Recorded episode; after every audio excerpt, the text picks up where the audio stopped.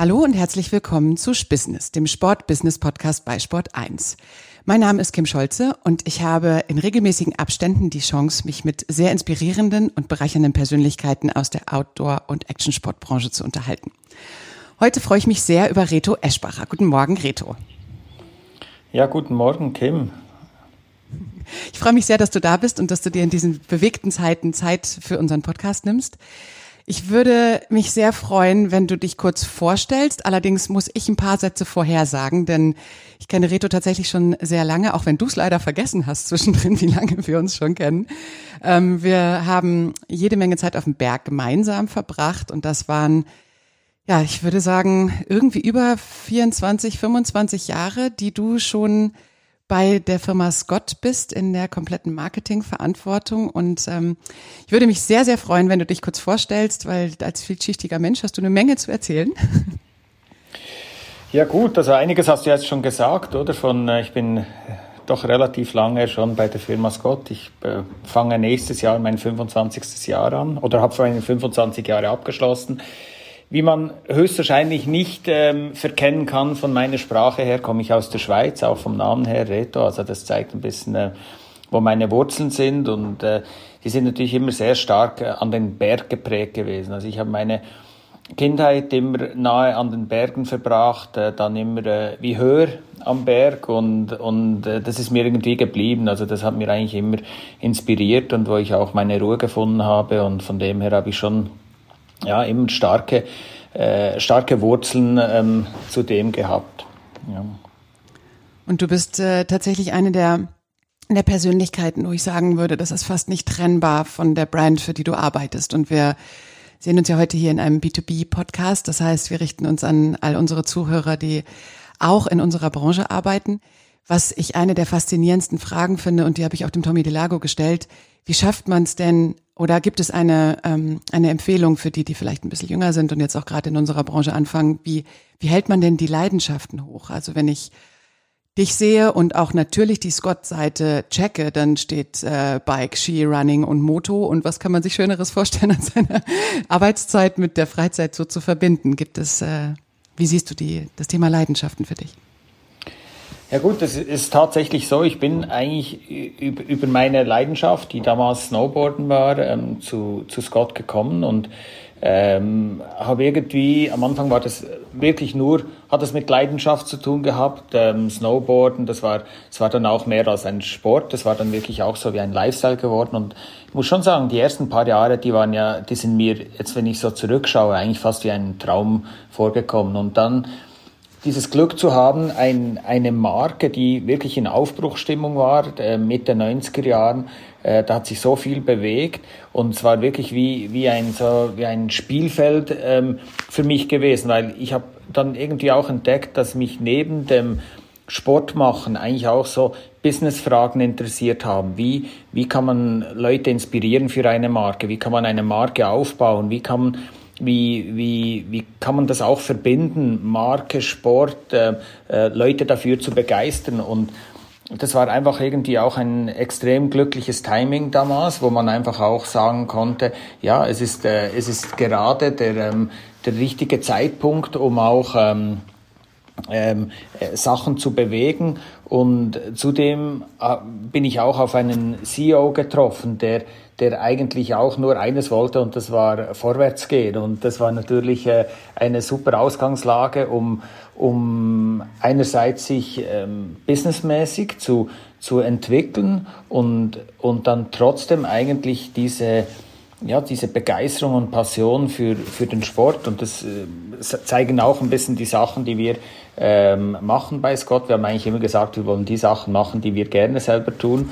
Und, und ähm, äh, ja, das, das ist eigentlich bis heute geblieben und ich muss sagen, das ist ja nicht irgendwie jetzt etwas, was wir nur in, äh, in einem Interview oder als so Marketing-Claim sagen, sondern das wird wirklich tatsächlich gelebt. Also bei Scott haben wir extrem viele Leute, die eigentlich ihren Wurzeln und ihrer Passion treu geblieben sind und ich glaube, das ist so wichtig dann auch, weil weil diese, die, diese Trennung ist fast nicht möglich. Um ein gutes Produkt zu machen, muss man ja auch wissen, was, was wollen die Leute, wie, wie leben die, wie ticken die und da haben wir auch ganz viele Junge, die zu uns stoßen. Also explizit eigentlich suchen wir immer wieder junge Leute, die die ähm, ähm, bei Scott arbeiten und auch viele von denen haben einfach einen sehr engen Bezug und eine, eine große Passion zum Sport und wollen sich aber auch äh, geschäftlich ausleben können.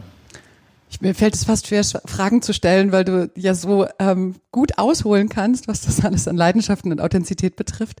Vielleicht magst du einen kleinen Einblick noch geben.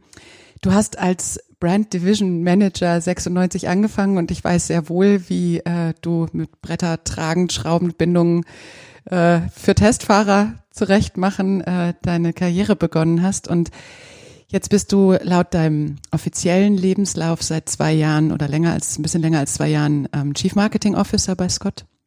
Kannst du uns einen Einblick geben, was deine Arbeit ausmacht? Du hast eben im Vorbereitungsgespräch gesagt, ihr seid um die 80 Leute jetzt in deiner Division. Gibt es, ähm, ja, was kannst du teilen, dass man so ein bisschen deinen, deinen Alltag fühlen kann? Weil den ganzen Tag auf dem Fahrrad sitzen wirst du trotzdem nicht können, wahrscheinlich. Nein, definitiv nicht. Das äh, würde, glaube ich, äh, mein Körper auch nicht mitmachen. Nein, ähm, also zuerst mal muss ich dich korrigieren. Der, der Titel war ganz anders, wie ich angefangen habe, und das war Racing and Promotion Manager. Und das äh, hat ja das Wort Marketing, also zumindest ich habe das damals noch nicht in dem Sinn so Dann musst du das bei LinkedIn noch updaten. Und, und, und ich glaube, was man wirklich auch ähm, verstehen muss, ich meine, es war dann irgendwie Ende 95, wo ich angefangen habe, und ich hatte keine E-Mail, es hat keine Webseite gegeben, ähm, man hat ganz anders gearbeitet. Also das ist, wenn ich heute mit unseren Leuten spreche, ich meine, das ist ja, das ist für die kaum vorstellbar. Ich habe dann damals mein erstes Handy bekommen, wo ich dann so das Gefühl hatte, wow, das ist ja der Hammer, ich, weil ich kann irgendwie aus dem Auto raus telefonieren. Das war so, da hat man sich wirklich das Gefühl gehabt, okay, jetzt ist man wirklich im, ähm, im äh, ja, Next Level angekommen. Und das ist ja, ich hatte wirklich das große Glück, dass es damals eigentlich äh, viel Arbeit gibt, wo heute gar nie mehr in, in so eine Situation kommen kann. Wir waren damals eine Firma, die war von äh, USA aus gesteuert. Ähm, es hat drei Bereiche gegeben. Es hat einen Motorsportbereich gegeben, es hat einen Skibereich, Wintersportbereich gegeben und es hat einen Fahrradbereich gegeben. Und alle drei haben eigentlich unabhängig voneinander mehr oder weniger so ihre Produkte gemacht. Und es kam viel aus ähm, äh, Innovation, Erfindergeist, äh, Pioniergeist. Ähm, ist es entstanden, ähm, ähm, war wenig koordiniert untereinander und dann war noch einmal äh, eigentlich die gleiche Situation in Europa, wo äh, zum Teil Sachen mit USA ein bisschen koordiniert waren, aber natürlich nie in dem Ausmaß wie heute, weil es gab einen Katalog und der Katalog konnte in Europa ein bisschen anders ausschauen als in USA.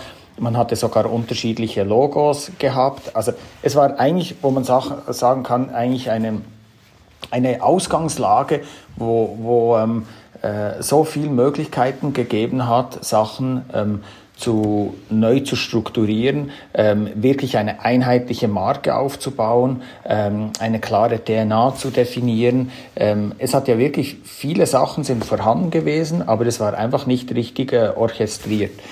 Und das war wirklich so mein, mein, nachdem, dass ich, das habe ich so zwei Jahre lang gemacht, wo ich wirklich mit den, mit äh, mich um die ganzen, ähm, es war vor allem damals Sportsmarketing, also da waren von Olympischen Spielen über äh, Camel Trophy in Südamerika, solche Sachen dabei, also wirklich so Trips, wo man sagen, Fotoshootings in Alaska und ja, einfach wirklich so Sachen, wo man denkt, oh, das ist wirklich der Hammer. Und das war wirklich auch, also es war wirklich, äh, wie soll ich sagen, ein, ein äh, äh ziemlich sorgefreies Leben. Ähm, äh, der Markt lief gut, die, die, ähm, die, ähm, die Budgets waren vorhanden und man konnte eigentlich fast alles machen, was man wollte. Also das war, das war schon sehr gut und äh, klar hat sich dann der ganze Markt auch stark verändert.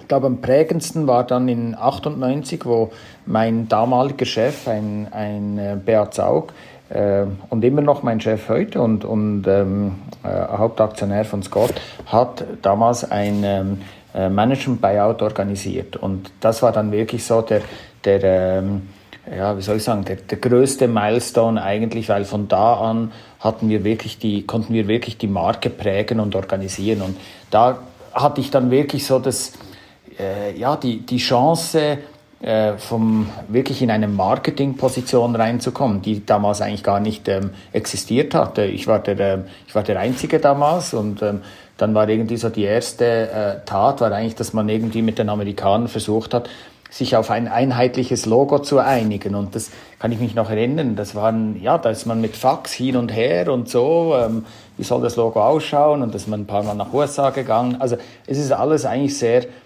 basic ähm, gelaufen, also wenn man jetzt zurückblickt. Aber es war einfach sehr wichtig für Scott damals auch zu sagen, hey, wir sind eine globale Marke und haben das auch so definiert. Und das war sicher so ein, ein, ein ähm, ja, wichtiger, ähm, ähm, wichtiger Punkt, um dann wirklich mit der Marke sich äh, ähm, positiv vorwärts zu entwickeln. Dann kam wirklich und so ein Sorry, bin, bin ich schon zu Nein, weit. super. Genau, ich wollte nur, ich wollte nur den Schwenk Richtung heute äh, schaffen, ja. weil ähm, ich, wie gesagt, ich höre dir so gerne zu und du kannst eigentlich auch die Dreiviertelstunde alleine reden. Erzähl Nein, dann, weiter, bitte. Ich wollte dich ja, nicht unterbrechen, dann, nur der Schwenk so weiter. Ähm, dann, dann hat sich das schon, hat eine äh, ziemliche Beschleunigung gegeben. Man hat dann äh, gemerkt, okay, plötzlich äh, Webseiten, also man konnte sich gar nicht mehr irgendwie anders darstellen in den USA als in Europa. Es wurde alles viel transparenter, ähm, es wurde schneller kommuniziert. Ähm, man hat es auch gesehen, früher, wo man nur mit Printmedien gearbeitet hat, da konnte man einen Product Launch haben und musste zwei Monate warten, bis man dann auch lesen konnte was, äh, was die Presse über die Produkte findet. Heute muss man den Journalisten sagen, hey, aber äh, bitte nicht gleich die Aufnahme vom, vom, von der Pressekonferenz äh, online ins Netz stellen, schreibt doch irgendwie was dazu. Also es hat sich so beschleunigt und, und ähm, das hat natürlich auch die Arbeitsweise geprägt. Ähm, äh, von dem her ähm, äh, ja, und auch äh, im, im Marketing sind ja dann ganz neue Positionen dazugekommen. Ich meine, früher hat Marketing als, aus äh, äh, Werbung, Sponsoring und Messe bestanden. Das war so das, der, der Hauptbereich. und wenn man sieht, wie viele äh, unterschiedliche äh, Spezialisten man heute hat, um wirklich die verschiedenen Kanäle und Touchpoints von, von äh, Konsumenten ähm, äh, richtig zu bedienen, ist es einfach viel komplexer geworden. Und dadurch ist natürlich auch das Team massiv gewachsen und und, ähm, und natürlich auch zum Wachsen vom Team hat natürlich damit zu tun, dass einfach die Marke Scott auch äh, sich extrem ähm, positiv entwickelt hat über die letzten 20 Jahre. Kannst du also jetzt nochmal zu der Größe vom Marketingteam, das haben wir gesagt, das sind um die 80 Personen, aber wie groß ist Scott denn insgesamt? Ja, also Scott ist, ähm, weltweit sind wir etwa um die 1000 Mitarbeiter. Äh, wir verkaufen unsere Produkte in äh, 105 Märkten. Ähm, wir ähm, haben in den wichtigsten Märkten haben wir alles eigene Niederlassung, also eigene Leute. Ähm, und ganz klar, bei uns ist eigentlich der Fokus auf dem Produkt. Also die meisten Leute bei Scott arbeiten eigentlich in, in der Produktentwicklung, Engineering, R&D, ähm, Design. Ähm, da haben wir hier in der Schweiz, also im Schweizer Standort, wo, wo auch der Hauptsitz ist, haben wir ähm, sicher 120 Leute, die sich äh, vor allem auf das fokussieren. Gesamt sind wir hier 350.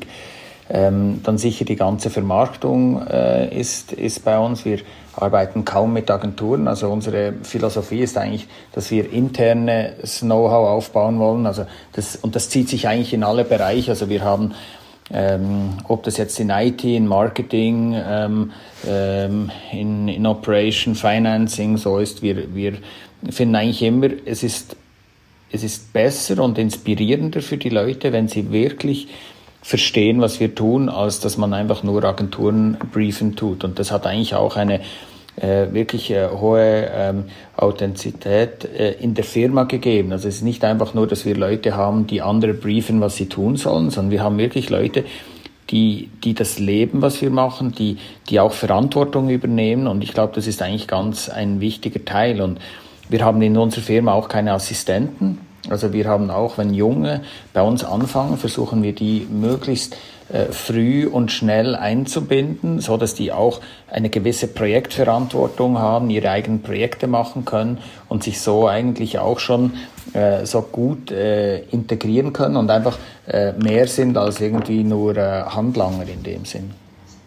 Ich glaube, das darf man auch ähm, tatsächlich so sagen oder wenn ich mal einmal kurz aus meiner Rolle rausschlüpfe und nur als Konsument drauf schaue, dann gibt's ja wenig ähm, Bereiche, die nicht unglaublich authentisch sind und das kommt ja jetzt in, in jedem deiner Sätze rüber, dass das auch damit zusammenhängt, wie, ähm, wie du die Mitarbeiter zusammenstellst.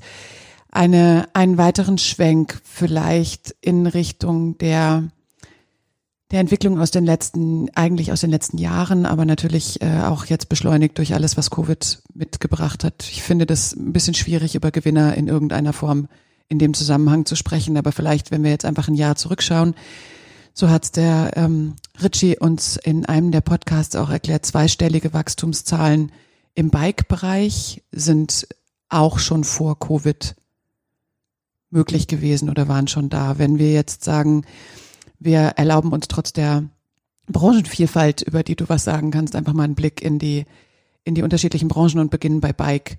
Möchtest du uns da mal deine Sicht der Dinge sagen? Und das kann gerne ganz detailliert oder auch übergreifend sein. Ich glaube, jedes Detail, was du da, was du da im Kopf hast, ist gerade angemessen, weil ich äh, bin selber total gespannt, was du jetzt dazu sagst. Wir haben uns jetzt seit ein paar Wochen nicht gesprochen. Wie, wie siehst du denn gerade die Entwicklung in der Bike-Branche? Ja. Ja, also ich, ich würde es eigentlich so beschreiben, wir, wir sind im Moment so, äh, das gesagt, äh, ein Jahr zurückblickend. Also für, für mich eigentlich seit einem Jahr oder seit letzter ISPO äh, fast wie in einem Rollercoaster. Also da, das ist wirklich, ähm, wir sind eine Firma, die immer sehr langfristig, sehr kontinuierlich ähm, plant, die sehr verlässlich ist.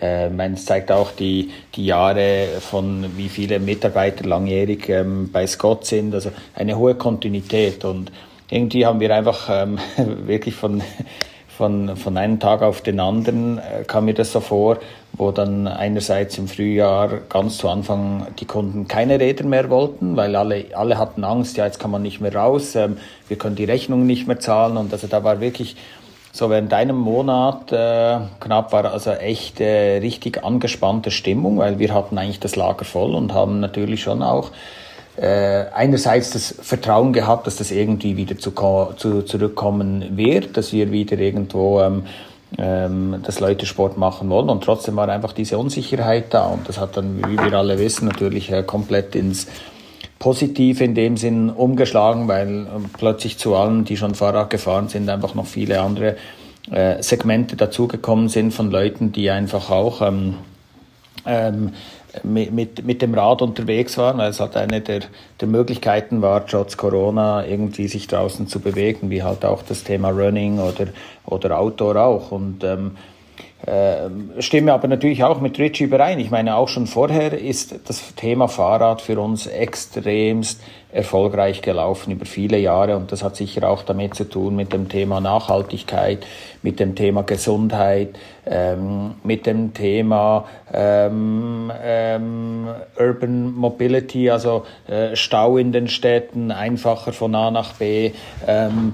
Äh, das Thema E-Bike hat natürlich neue Segmente zugelassen, also Leute, die vor zehn Jahren sich ähm, nie hätten vorstellen können, nochmal Fahrrad zu fahren. Und heute sieht man, ist man nicht mehr erstaunt, wenn man einen 75-Jährigen irgendwo am Berg oben sieht oder wenn der Fahrradurlaub macht. Und das ist natürlich schon, äh, sind natürlich viele extrem positive Komponenten, die da zusammenkommen und, äh, und, und halt das Thema Fahrrad attraktiv gemacht haben. Zudem muss ich auch sagen, ich habe noch nie etwas gesehen und nie eine Produktgruppe gesehen, die einfach über 25 Jahre hinweg immer Innovation gebracht hat. Also ich, ich kann mich an kein, fast an kein Jahr oder zwei Jahre erinnern, wo nicht irgendwie etwas gekommen ist, ob das jetzt Scheibenbremsen waren, Carbonrahmen, Full Suspension, ähm, ähm, absenkbare Sattelstützen, dann äh, 27 Zoll Räder, 29 Zoll Räder. Also das ist ja Schlag auf Schlag gekommen. Dann kamen die ganzen E-Bikes, die integrierten äh, Systeme. Also der Kunde hatte eigentlich immer äh, einen ähm, äh, einen Grund, ein neues Produkt zu kaufen. Also das war äh, ja etwas, was man in anderen Bereichen deutlich mehr vermisst, oder? Wo man sagen kann, ja, mit, mit vielen Produkten, die kann man auch, wenn die jetzt fünf Jahre alt sind, die gehen eigentlich immer noch einwandfrei. Ein fünfjährig, fünfjähriges E-Mountainbike äh, sieht richtig alt aus, wenn man es jetzt neben ein heutiges E-Bike stellt. Und, und das hat sicher auch ähm, ganz äh, stark dazu beigetragen. Und heute ist man natürlich in einer Situation, ähm, wo, wo eine riesen Nachfrage im Markt ist. Ähm, alle wissen es, die, die Supply Chain, also Produktion, die, die kommen nicht mehr hinten nach zur Zeit mit, ja, mit dem ich, zu Ich unterbreche dich mal ganz kurz, weil das wäre genau die Frage gewesen, die sich jetzt dem anschließt. Wie, wie schafft man denn diese Wachstumszahlen? Und als wir vor ein paar Wochen gesprochen haben, hast du genau von dem Rollercoaster berichtet, wo es erst darum ging, wie kriegen wir jetzt das Zeug weg? In Anführungsstrichen, ne? wie ist überhaupt die Möglichkeit, die Kanäle offen zu halten, wenn alle skeptisch sind? Und jetzt stehst du ja, oder ihr steht vor, wie viele andere auch vor der Frage, wie, wie kann denn die Richtung für einen Ganzjahressport, für den großen Anspruch, für diese, für diesen Wunsch auch, sich ähm, da häufiger neu auszurichten. Wie kann das denn geliefert werden? Weil das ähm, macht ja gerade schon einen großen Unterschied aus für euch, ne? Ja, es, es sicher zwei Sachen. Also einerseits muss man trotzdem irgendwie noch realistisch bleiben und vernünftig bleiben. Ich meine, es ist eine riesen Euphorie im Moment äh, da ähm, dass man der nicht einfach äh, verfällt. Auf der anderen Seite hat es auch sehr stark mit äh, Planung und Organisation in Supply Chain zu tun. Also wir sind da ähm, eigentlich sehr, sehr früh und sehr äh, gut connected mit unseren äh, ganzen Produktionen. Also da von dem her können wir das sicher zu einem gewissen ähm, ähm, Punkt können wir das sicher ähm, absorbieren und dem auch irgendwie nachkommen. Aber ist klar, also wenn man heute jetzt ein Rad für nächstes Jahr bestellen will, dann wird das eigentlich äh, problematisch sein. Also dann ist es auf jeden Fall ähm, ähm, schwierig, das jetzt irgendwie noch rechtzeitig so zu bekommen. Aber ich muss auch sagen, wir haben eben die ganze 21-Produktion, die ist, die ist eh in dem Sinn gelaufen und am Laufen und, und wir sind schon sehr stark in 22 und 23 drin. Also von dem her, ja, ist es natürlich sicher auch ein, ein, ein gewisser Vorteil einer größeren Organisation, dass man halt solche Themen dann auch ähm, äh, besser antizipieren kann und, und dem halt auch irgendwie ähm, ähm, ja, mit, mit, mit Planung und, und Organisation ähm, Sachen ähm, lösen kann. Kannst du das für die Zuhörer, die möglicherweise nicht sich in der Supply Chain, ähm, was das für dich bedeutet oder für euch bedeutet, kannst du das nochmal konkret machen? Was gibt's, was gab's vorher, was gibt's für Veränderungen und wie waren, wie waren die konkreten Schritte? Ja. Also ein Fahrrad ist ja in dem Sinn eigentlich was, was Komplexes, weil es, es kann erst geliefert werden, wenn, wenn wirklich auch die, die Narbe und der Sattel montiert ist. Und ähm, man muss sich das vorstellen, das kommt aus ganz vielen verschiedenen Produktionen, kommen da Teile zusammen und äh, werden dann zusammengebaut, zum Teil in Europa, zum Teil in Asien. Und äh, da muss nur ein Hersteller, muss dann irgendein Teil fehlen und dann kann das Rad nicht geliefert werden. Also äh, das, das gibt natürlich solche Situationen, wo dann man, man hat einen Rahmen, man hat alles, aber man hat ein bisschen übertrieben gesagt, irgendwie nicht den richtigen Reifen hier oder nicht den richtigen Sattel hier und dann, dann steht die ganze Geschichte oder muss warten. Und das ist einfach das, was im Moment äh, sicher äh, extrem anspruchsvoll ist, dass das einfach gut koordiniert ist, dass das wirklich ähm, alles zusammenpasst und hat natürlich sicher auch damit zu tun, dass ja diese hohe Nachfrage nicht wir nur bei Scott haben, sondern das ist ja generell ein, ein, ein Trend im Thema Fahrrad. Also das, es hat ja Zeiten gegeben dieses Jahr, wo man äh, keine Schläuche mehr bekommen hat, also Ersatzschläuche. Also da muss man sagen, ja, kann man sich sowas überhaupt vorstellen? Hat man eigentlich vorher gar nie äh, mit so einer Problematik zu tun gehabt und das ist sicher eine neue Situation, ähm, die sich aber sicher auch wieder, das wird jetzt ja nicht nur noch in dem Tempo vorwärts gehen. Also da muss man ja auch äh, gewisse ähm, Realität wahren. Das ist ähm, sehr spannend und sehr anspruchsvoll und ähm, ich überlege, ob ich auf der einen Seite mich mehr dafür interessiere, was die anderen tollen Produktbereiche betrifft, oder ob ich dich dann doch nochmal frage, was du, du hast mir gesagt, du hast den Podcast mit Richie angehört. Und ähm, für die, die uns jetzt zuhören, es gibt einen Podcast mit äh, Richie Thomas, der als Sprecher sich in unserem Podcast quasi für die Bike-Branche ähm, nicht nur stark gemacht hat, sondern natürlich auch ein bisschen kritisch gesagt hat, eigentlich wäre es gut, sich in ein paar politische Ebenen mit einzumischen, weil die Bike-Branche stark ist, weil es überhaupt gar kein Vergleich ist zum Lobbyismus, den das äh, Automobilumfeld tut. Hast du, was war beim Anhören? Hast du es gehört? Hast du eine ähnliche Einstellung oder wie, wie stehst du dazu? Was, betrifft den Naturschutz, betrifft die Städte, betrifft die urbane Entwicklung, alles, was du eben schon angedeutet hast. Mhm.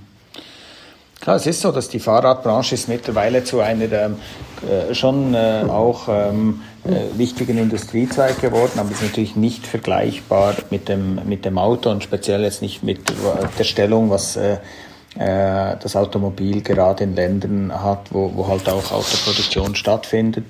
Das ist klar. Trotzdem glaube ich auch, dass, dass viele äh, Initiativen auch gibt zum Thema Fahrrad. Und da glaube ich, da hat jetzt ähm, äh, das Thema Corona wirklich eine Beschleunigung ähm, ähm, gemacht, also dass plötzlich Städte anfangen. Ähm, man hat das Beispiel in London gesehen, wo plötzlich äh, ähm, eine, eine Autospur zugemacht wurde und für Fahrräder geöffnet wurde. Das hätte politisch höchstwahrscheinlich äh, Jahre gebraucht, um sowas äh, überhaupt zu realisieren. Und dann Corona hat man plötzlich gesagt, man muss mehr Platz haben für Fahrräder. Es werden Fahrradhighways gemacht. Es gibt, ähm, wir sehen jetzt auch gerade mit ähm, der Marke Bergamont, die auch zu ähm, Scott gehört, die, die ja vor allem im Urban Mobility und Cargo-Transportbereich ist, ein enormes Wachstum und Bedarf für, für Waren herumzutransportieren. Also ich glaube, es gibt schon sehr äh, viele Anstrengungen, die einfach passieren, um, um Alternativen zum, zum Auto zu ähm, bieten. Eine andere Form von Mobilität, äh, vielleicht ist es als Zusatz, aber äh, sicher auch einfach, dass, dass immer wie mehr Leute einfach äh, aus verschiedenen Hintergründen, ob das jetzt ist, dass sie nicht im öffentlichen Verkehr äh, reisen wollen, ob das eine ähm, äh, Nachhaltigkeitsgründe ähm, ähm, hat, die sicher bei vielen eine, eine große Rolle spielen. Aber ich sehe auch, dass, dass eigentlich das Thema Gesundheit nicht zu unterschätzen ist. Also die WHO sieht eigentlich das Fahrrad als als eines der wichtigsten Möglichkeiten für, für eine ähm, breite Masse anzusprechen, um sich äh, regelmäßig zu bewegen. Und das ist natürlich schon etwas, was was einfach auch hilft. Und ich glaube, das ist auch sehr nachhaltig, wenn, wenn viele Leute einfach äh, Fahrrad fahren. Und, und man merkt ja dann auch, wenn man, ich meine, die ersten paar Wochen oder Monate sind hart, bis man sich so ein bisschen dran gewöhnt hat. Und ich habe das erlebt jetzt äh, selber, dass Leute aus meinem Freundeskreis, da hätte ich, hätte ich schwören können, die setzen sich nicht auf ein Rad.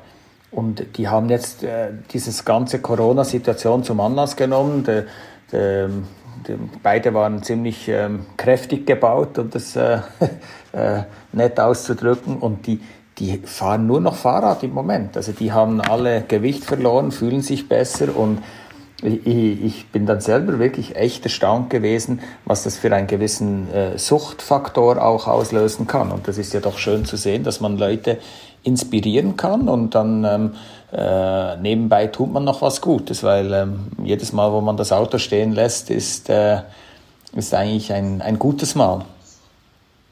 Und der, der eigentliche Aspekt, der ja hinter all dem steht, ist, dass wir ja alle in der Hand haben, auch ein paar Dinge zu ändern, beziehungsweise uns auch in dem Umfeld wohlzufühlen, in dem wir sind, wenn ich mich jetzt engagieren möchte. Und ich bin entweder Bestandteil einer Firma oder bin ein Fan oder wie auch immer. Was, was schlägst du denn vor? Weil konkret fand ich es jetzt äh, natürlich auch in den ganzen Vorbereitungsgesprächen, die wir haben zu Messe ISPO und ähm, im Rahmen dessen, es wird ja schon lauter, die ähm, der Anspruch und die Möglichkeit, sich auch politisch zu engagieren, egal ob das jetzt im Nachhaltigkeitsbereich ist oder auch das, was du gerade ansprichst. Hast du, habt, habt ihr ein Engagement? Wie siehst du es für dich? Gibt es einen Aufruf ja, von dir also an die glaub, Branche? Es ist, ja, ich, ich glaube eigentlich, es fängt eigentlich immer an, es braucht einfach Infrastruktur und nicht nur, ich denke jetzt nicht nur an Fahrradwege, sondern ich glaube eben, es braucht auch, wenn Firmen ähm, äh, Duschen haben, Fahrradparkplätze haben, es den Leuten ermöglichen, einfacher zur Arbeit zu kommen mit dem Fahrrad. Also bei uns haben wir das konkret, wir haben eine Fahrradgarage im neuen Gebäude mit 400 ähm, Parkplätzen für, äh, und Ladestationen für ähm, Mitarbeiter.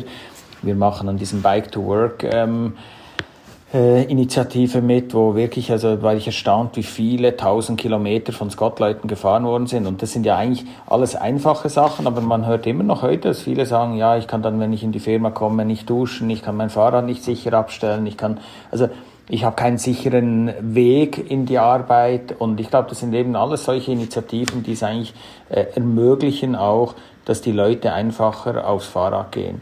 Ganz abgesehen davon, wo ich einfach immer sagen muss, ähm, ist halt auch der mentale Bereich. Also ich, ich sehe einfach Leute, die regelmäßig Sport machen, egal ob das jetzt zum Laufen oder auch zum Fahrrad, wenn der, der Kopf ist frisch, man, man hat irgendwie, ich genieße das, ich bin dieses Jahr 150 Mal mit dem Fahrrad zur Arbeit gefahren. Ich habe das eigentlich mir zum Ritual gemacht und irgendwann mal fährt man auch beim schlechten Wetter und irgendwann mal denkt man auch, na, macht eigentlich gar nichts, ich bin dann irgendwie bin irgendwie schon frisch und bereit auf den Tag und, und genau solche Sachen helfen einfach.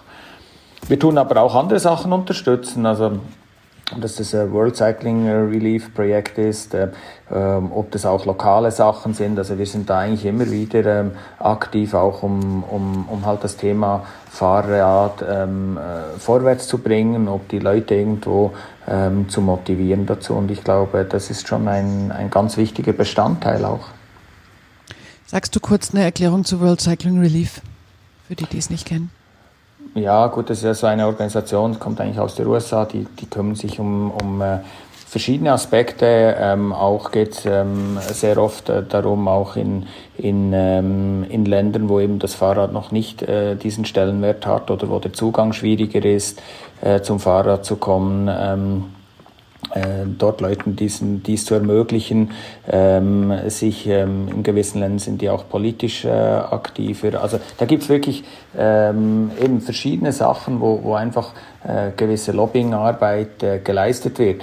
Ähm, sicher nicht in dem Ausmaß, und da muss ich sicher äh, Richie recht geben, das ist äh, nie in dem Ausmaß ähm, eine so starke Lobby dahinter, wie das jetzt aus, beim Automobil ist. Also das ist äh, das ist ähm, vielleicht auch zu bedauern, aber ich, ich sehe da schon auch, ähm, auch ein gewisser Wandel drin, weil was jetzt ganz enorm war, wie, wie sich Tourismusgebiete äh, verändert haben. Also das war dieses Jahr wirklich ähm, äh, unwahrscheinlich auch zu sehen, wie wie Gebiete, wo, wo vielleicht eher ähm, äh, verschlossen oder skeptischer waren zum Thema Fahrrad, wie die plötzlich angefangen haben, Lösungen zu finden, um das Fahrrad, Thema Fahrrad bei ihnen in, in der Destination aufzunehmen, ohne jetzt zu sagen, ja, man muss jetzt entscheiden, ob man Wander fürs Wandern steht oder Fahrrad, sondern das war einfach ein integrierter Bestandteil und das war schon auch schön, solche Sachen dann auch zu sehen, dass, dass es eben auch ein äh, Miteinander geht.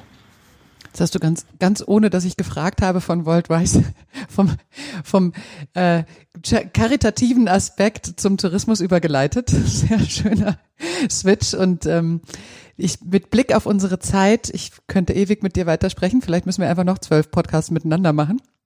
Ähm, Bevor wir in eine persönliche Ecke von Fragen gehen, hätte ich gerne noch ein, ein Thema kurz angerissen, das Thema Wintersport. Wir sehen jetzt veränderte Bedingungen vor uns. Du sitzt in der Schweiz. Wir haben jetzt mit äh, unterschiedlichsten Menschen gerade zu tun. In Österreich dürfen die Locals auf die Berge. Wir haben einen mehr oder weniger zeitlichen Lockdown hier in München vor uns, wo wir zu Hause erstmal bleiben müssen. Trotzdem wird das individualisierte Aufhalten im Berg sicher größer werden, was das Tourengehen betrifft und das Splitboarden etc. oder das Splitboardgehen, besser gesagt. Gibt es da, ähm, du musst es nur anreißen, dass wir ungefähr deine Einstellung oder deine Haltung dazu kennen. Was, ähm, was denkst du von den kommenden Wochen?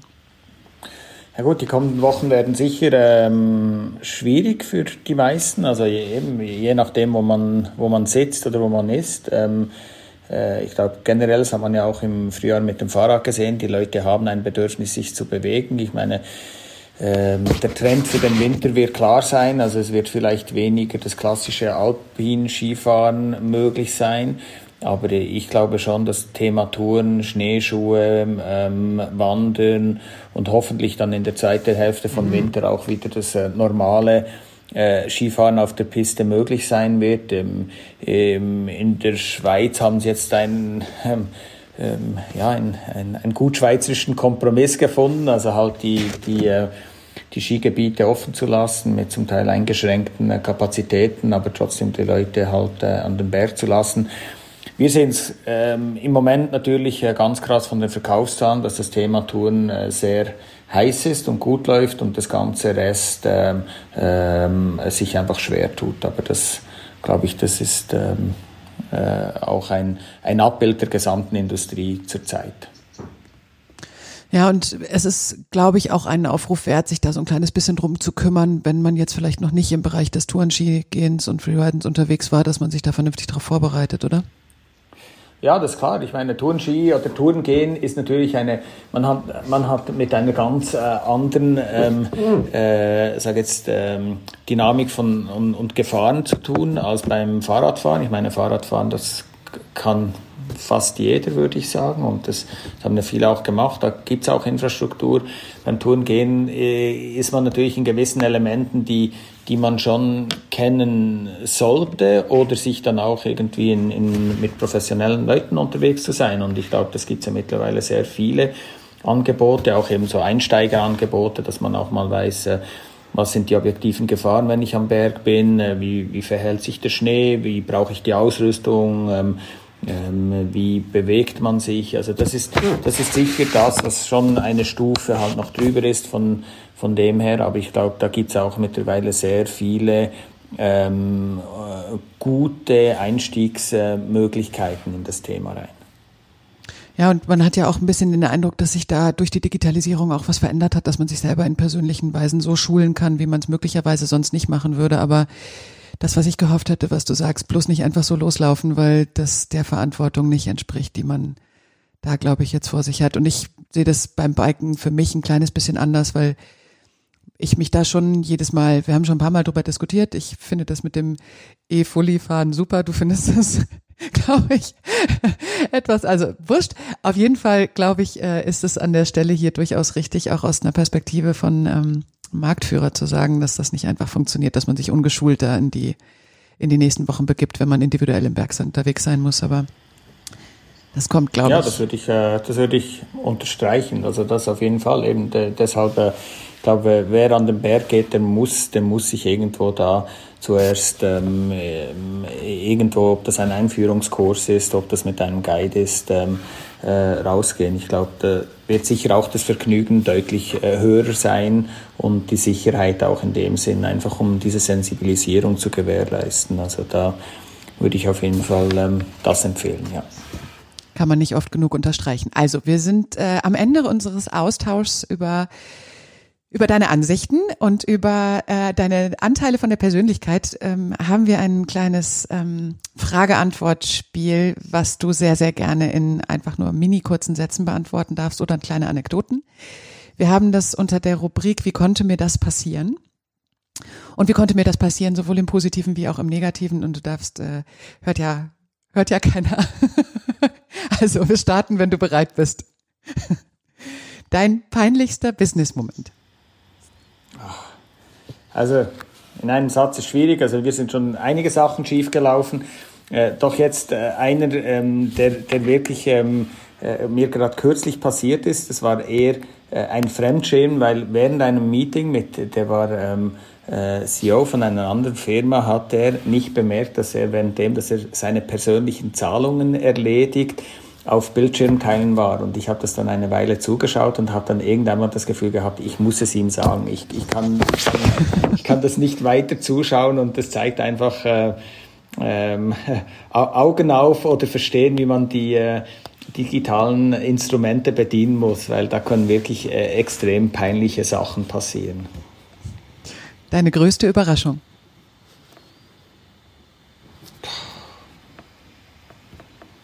Da weiß ich nichts Schlaues zu erzählen. Dein bester Deal? Mein bester Deal, das war nicht nur mein bester Deal, das war, glaube ich, auch der beste Deal für Scott. Und zwar war das in 2009 wo wir einfach gesehen haben, wir brauchen ein neues Branding von Scott. Wir haben das alte Branding so oft ähm, verändert und ähm, ähm, am Schluss war es so verwässert, ähm, dass man einfach sagen musste, okay, wir müssen uns irgendwie neu definieren. Und da hatte ich einen ähm, Grafiker, den habe ich kennengelernt, das war in den 90er Jahren am Mount Hood. Da haben wir uns immer ähm, im Sommer für einen Monat an den Mount Hood, dann dieses Basecamp zurückgezogen, um die Snowboard-Grafiken zu machen. Und dem habe ich angerufen, der hat in Portland gelebt und hat gesagt, du, ähm, wir brauchen ein neues Logo für die Firma Scott. Da hat er gesagt, ja, ist gut, ähm, ja, aber das würde dann schon 5000 Dollar kosten. Und da habe ich gedacht, ja, puh, okay. Habe ich ihm dann gesagt, du, also wenn wenn du das schaffst für 5000 Dollar, dann kriegst du noch ein Fahrrad für dich und eines für deine äh, Freundin über. Und das war wirklich tatsächlich so. Ich meine, wenn man das heute denkt, dass man ein neues Branding für seine Firma zu machen mit einer Agentur und so, dass es ja ein Riesenkosten ist. Und der hat wirklich innerhalb von, es waren keine drei Monate, hatten wir das neue Branding, was heute noch aktuell ist bei Scott, ähm, äh, definiert und gemacht. Und im Oktober haben wir das dann 2009 dann auch eingeführt. Und äh, ich glaube, das war echt ein, ein Schnäppchen, um so ein Rebranding von einer solchen Firma zu machen. Dein inspirierendster Moment? Ich glaube, das kann ich nicht auf einen einzigen ähm, Moment ähm, äh, zurückführen. Ich glaube, ich, ich lasse mich immer wieder ähm, äh, inspirieren von Menschen, die ähm, äh, eine große Passion haben für etwas, die irgendwo im Einklang zum Teil mit der Natur, mit, mit ihrem Umfeld leben, die, die wirklich authentisch sind. Also da, da kann ich jetzt nicht einen einzigen einfach rausheben. Deine verlässlichste Quelle? Ich glaube, ist, ist glaube ich, der Optimismus. Optimismus äh, und, und immer eine Chance zu sehen. Und ich muss sagen, dass, da wurde ich auch sehr stark von, von unserem CEO, von Beat Zaug geprägt. Also der, der, das hat schon, oft hat es eigentlich ganz schlecht ausgesehen und er hat immer irgendwo noch so dieses, hey, aber irgendwo schaffen wir das, irgendwo muss es doch die Chance auch geben. Ähm, da, da bin ich eigentlich ähm, ähm, wirklich davon überzeugt und, und dass man dann einfach dann auch wirklich nachhaltig daran arbeiten muss. Also da bin ich, ähm, habe ich eigentlich immer wieder so den Weg äh, aus einer schwierigen Situation gefunden. Dein Beitrag, die Welt ein kleines bisschen besser zu machen. Oh, jetzt, aber, äh, jetzt gibt es große Themen. Ne?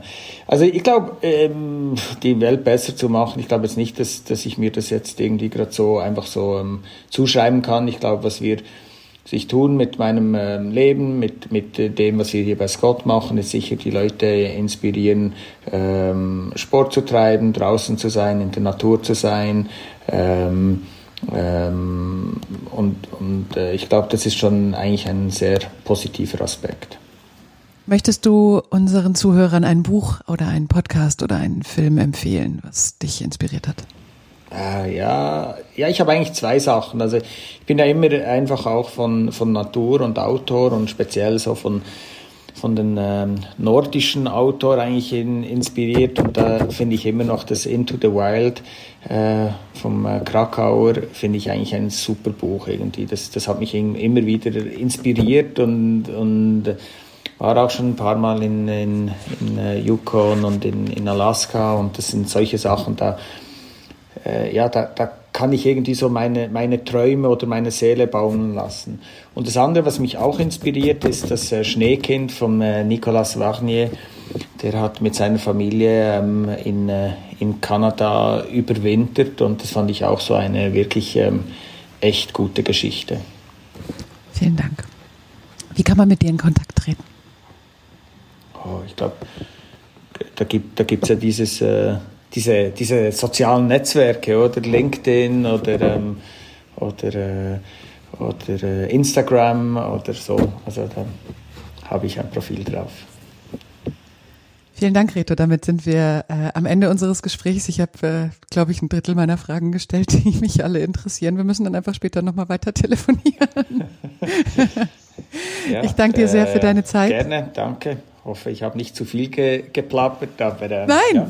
gar nicht, gar nicht. Im Gegenteil. Und äh, mir macht es immer sehr viel Spaß, mit dir zu reden. Vielen Dank. Wir ähm, hinterlassen jetzt hier noch mit an unsere Zuhörer den Aufruf, unser Gespräch so viel wie möglich zu teilen auf allen Plattformen und mit dem Wunsch, ähm, die guten und inspirierenden Worte für dich und für Leidenschaft fürs äh, kombinierte Arbeiten, was, was unsere Branche so ausmacht, nachzuleben und zu teilen. Also tausend Dank und es ist wirklich jedes Mal wieder schön mit dir zu sprechen, Reto. Danke.